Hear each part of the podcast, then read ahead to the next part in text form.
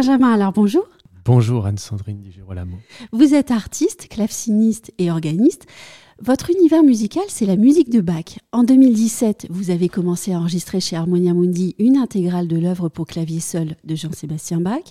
Et il faudra dix ans pour achever ce cycle gigantesque, dont le volume 8 vient de sortir. Vous en êtes donc à peu près à la moitié de ce projet hors norme. Et euh, aujourd'hui, on va partager avec vous les lieux qui comptent pour vous en tant que musicien spécialiste de Bach au surplus. Ma première question, c'est celle-ci. Quel est l'endroit où la musique de Bach sonne, selon vous, de la façon la plus authentique? Alors, c'est très difficile à dire. Il y a, beaucoup de lieux euh, qu'on peut envisager. Pour moi, euh, c'est chez moi. Oui. ça, ça, ça, a quelque chose de, qui peut paraître un peu particulier parce que j'ai un instrument à la maison qui s'appelle le clavicorde, oui. qui est un instrument qui, à l'époque euh, où l'électricité n'existait pas, c'est-à-dire qu'on ne pouvait pas jouer de l'orgue à discrétion parce qu'il fallait que des souffleurs fournissent euh, de l'énergie humaine pour faire du, vent, pour, les, pour faire marcher les orgues et faire parler les tuyaux. Et le, clavicorde était un instrument que les, que les organistes avaient chez eux. Mhm. Et c'est un instrument très très doux qui permet d'entrer vraiment dans un monde intérieur incroyable. Donc euh, chez moi, j'ai une palette sonore euh, intérieure, je dirais, très riche avec le clavicorde, avec deux claviers, un pédalier, et je peux jouer toute la musique pour orgue de bar. Et si je me trompe pas, vous avez même enregistré euh, l'un de vos teasers chez vous. Tout à fait, exactement. C'est pour ça que j'ai vraiment choisi de montrer ce monde intérieur. Alors évidemment, c'est très philosophique, mais euh, quand on est bien en soi-même, on peut être bien partout. Euh, si on n'est jamais bien, on va toujours être à la recherche de quelque chose. Votre vie de musicien est aussi faite de voyages. En tant qu'organiste, vous jouez dans, des lieux et sur des instruments différents, qu'ils soient historiques ou non, et vous traversez bien évidemment les frontières. Pourriez-vous partager avec nous le souvenir d'un lieu qui revêt pour vous une importance particulière?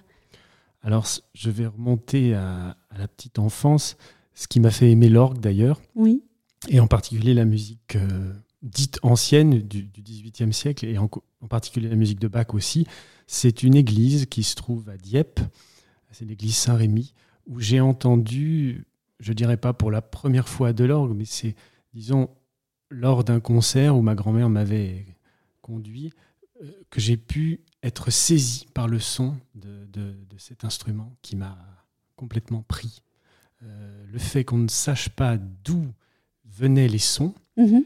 à un moment donné, je pense qu'il y avait une sorte de courant d'air, puisque c'était l'été, les portes de l'église étaient ouvertes, il y avait un monde fou. Euh, c'était l'inauguration d'un orgue ancien restauré. Et je pensais que l'air que je, que je recevais, euh, que je sentais sur mon, visage, venait des tuyaux d'orgue.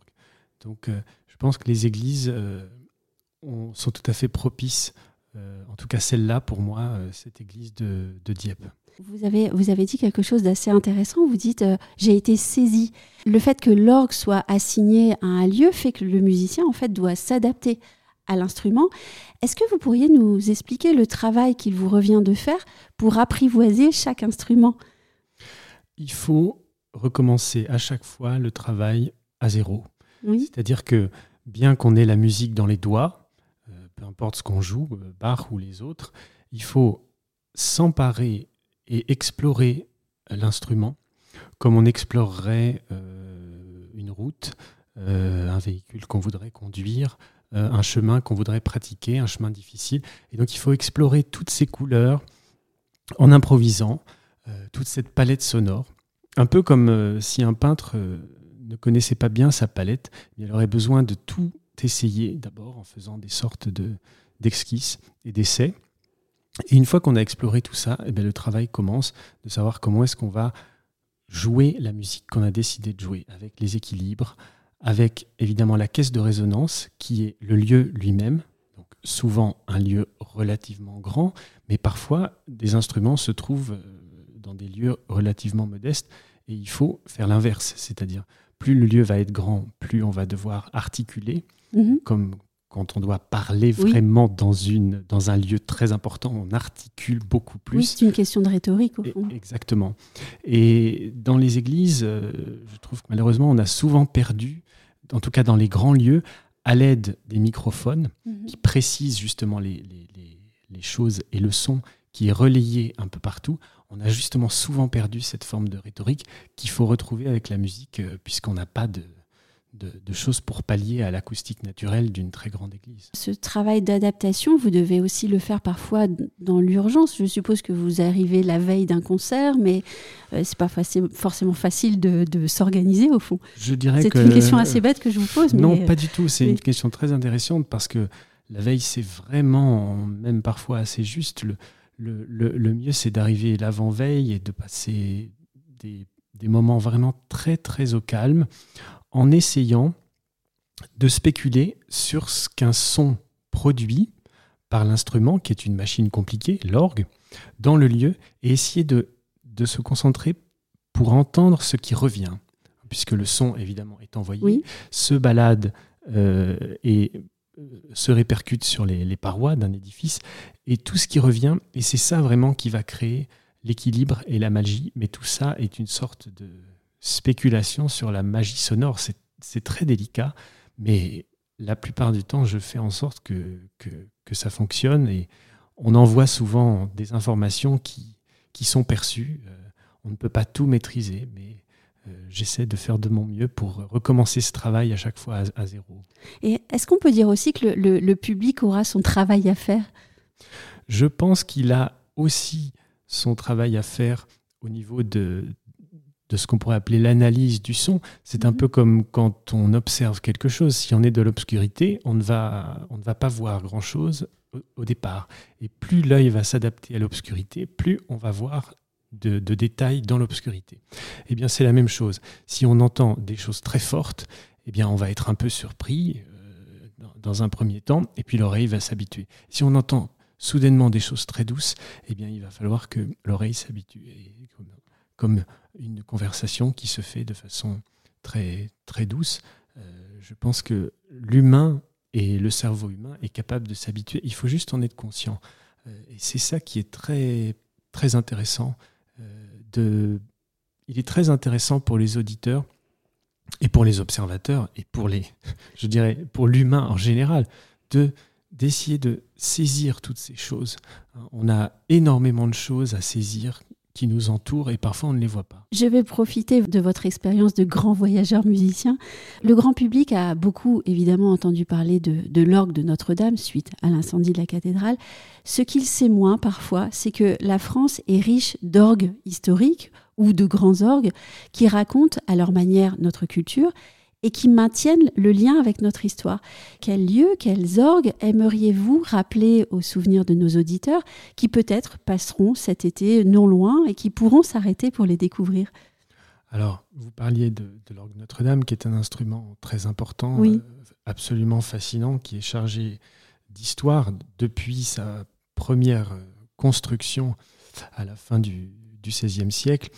Ce qui est formidable avec l'orgue, je ne sais pas si je pourrais vous citer un lieu en particulier, mais c'est valable pour tous les orgues et tous les lieux qui, particulièrement en France, appartiennent à tout le monde. C'est-à-dire qu'en 1905, la loi de séparation de l'Église et de l'État est prononcée, elle est appliquée en 1907, et tous les lieux de culte et ces, ces mobiliers par destination, dont font partie les orgues, deviennent la propriété des communes. Mhm.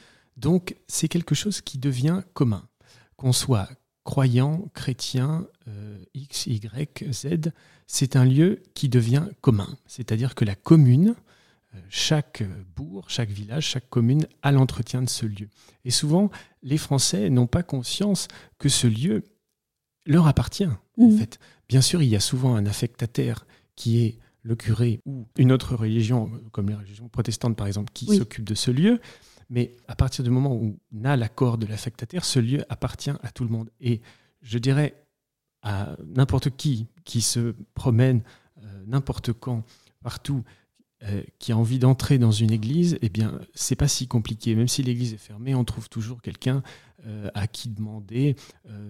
Et l'instrument qui se trouve, les instruments et le mobilier, les tableaux, sont un bien commun. Et ça, c'est quelque chose que je répète souvent parce que c'est comme le patrimoine. Il faut vraiment s'en emparer pour en faire quelque chose et le faire vivre. Bien sûr, il y a les cultes, mais qui sont de plus en plus moins fréquentés. Donc, euh, chemin faisant, il faudra un jour trouver une destination à tous ces lieux, euh, qu'elles soient culturelles, euh, musicales ou autres.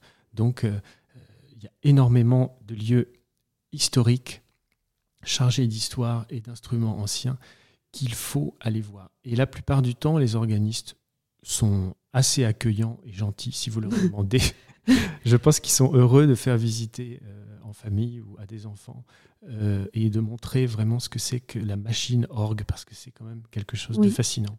Et, vous avez dit, il faut s'en emparer. J'ajouterais, si je peux me permettre, se retourner, en fait, puisque quand on rentre dans une église, euh, les, touristes ne pensent pas à regarder au-dessus. Oui, souvent, tout à fait. Et là, on fait une découverte fabuleuse. Souvent, souvent. Et quand l'orgue joue, j'ai souvent remarqué ça en travaillant dans des églises ouvertes, eh bien, ça suscite quand même une attention et une curiosité. C'était le cas quand j'étais enfant. Le fait qu'il faille demander, qu'il faille trouver la porte, qu'il faille savoir comment on fait pour monter, c'est quelque chose d'assez fascinant pour un enfant. Donc, euh, j'encourage vraiment tous ceux qui sont charmés par ce son à essayer d'aller voir. C'est comme monter en haut d'un beffroi qu'on voit euh, n'importe où. tout le monde a envie de faire ça, hein, sauf quand on a le vertige. Mais c'est quelque chose qui est la première envie, c'est de dire ah mais on peut aller là-haut, ah il y a quelqu'un, ben on y va. Voilà. Avec une notion européenne à la chose. Oui. Ça ne concerne pas que la France. Il y a des, des orgues fabuleux en Italie, en Allemagne. Ah, évidemment, évidemment, complètement. Mais qui ne sont pas encore, je dirais, touchés par cette loi commune, oui. puisque les biens de l'Église dans les autres pays euh, sont, appartiennent toujours à l'Église. je ne porte pas de jugement là-dessus, mais en France, nous avons quand même une une chance d'avoir cette loi qui, depuis plus d'un siècle, fait que ces biens sont communs. Alors évidemment, ça coûte cher, mais il faut en avoir conscience. Et c'est parce qu'on en a conscience, justement, que ces lieux entrent dans l'histoire et sont à tout le monde. Quittons le monde de l'orgue pour aller maintenant vers celui du clavecin et du clavicorde, qui est aussi le vôtre. C'est un instrument, cette fois, qui ouvre à l'intimité, tout comme le lieu souvent dans lequel on, on en joue. Je me souviens par exemple d'un récital que vous aviez donné au musée de la chasse à Paris il y a quelque temps. Tout était en extrême délicatesse autour d'un instrument qui était absolument exceptionnel. Le clavicorde est le seul instrument à clavier qu'on pourrait comparer à la voix. Oui. Parce que la petite tangente, pièce de métal qui est directement reliée au clavier, il n'y a pas de transmission, euh, il n'y a pas de mécanisme. C'est-à-dire, euh, le, doigt du musicien est directement, par l'intermédiaire de la touche et de la tangente, en contact avec la corde. On peut même faire du vibrato, comme un chanteur. Alors évidemment, il y a un inconvénient, comme vous le disiez, c'est que c'est très très intime, mais il y a une palette sonore très très riche. Et le piano euh, ne permet pas de faire ça, par exemple.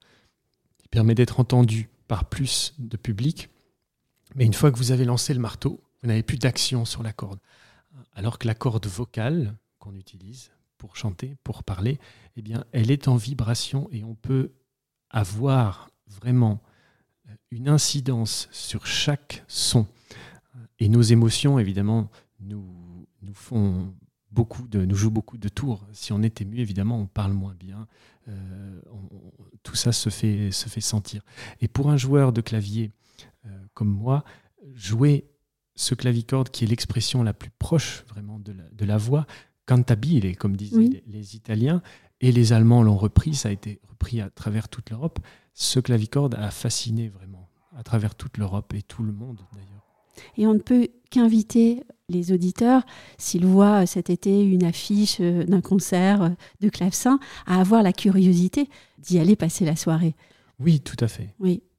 Dans quel lieu rêvez-vous de, de jouer un jour? C'est très difficile de répondre parce que évidemment, il y a des lieux prestigieux dans lesquels je serais heureux de jouer, dans lesquels j'ai d'ailleurs déjà joué. Mais je dirais que c'est pas une, un but pour moi en, mhm. soi de, d'avoir, disons, des, des, velléités ou des, ou des, souhaits de jouer dans un lieu plus ou moins prestigieux ou, particulier. Je, je, dirais que je n'ai pas vraiment de, de, rêve de ce point de vue. beaucoup sont fascinés par, par les lieux fréquentés, par des compositeurs différents je trouve qu'il y a beaucoup de, de mythes autour de tout ça.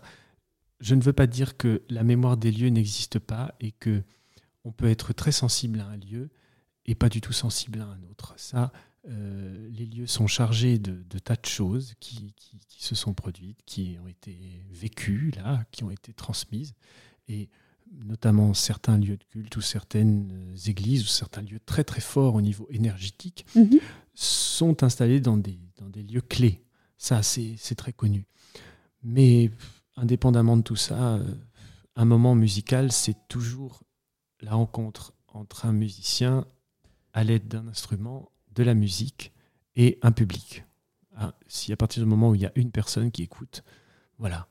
Donc à partir du moment où on peut jouer pour quelqu'un, euh, c'est mieux de jouer pour plusieurs personnes, mm. euh, et où le, je dirais, le moment musical peut être goûté par des personnes, c'est ça qui compte le plus. Merci beaucoup, Benjamin. Merci à vous, Anne-Sandrine.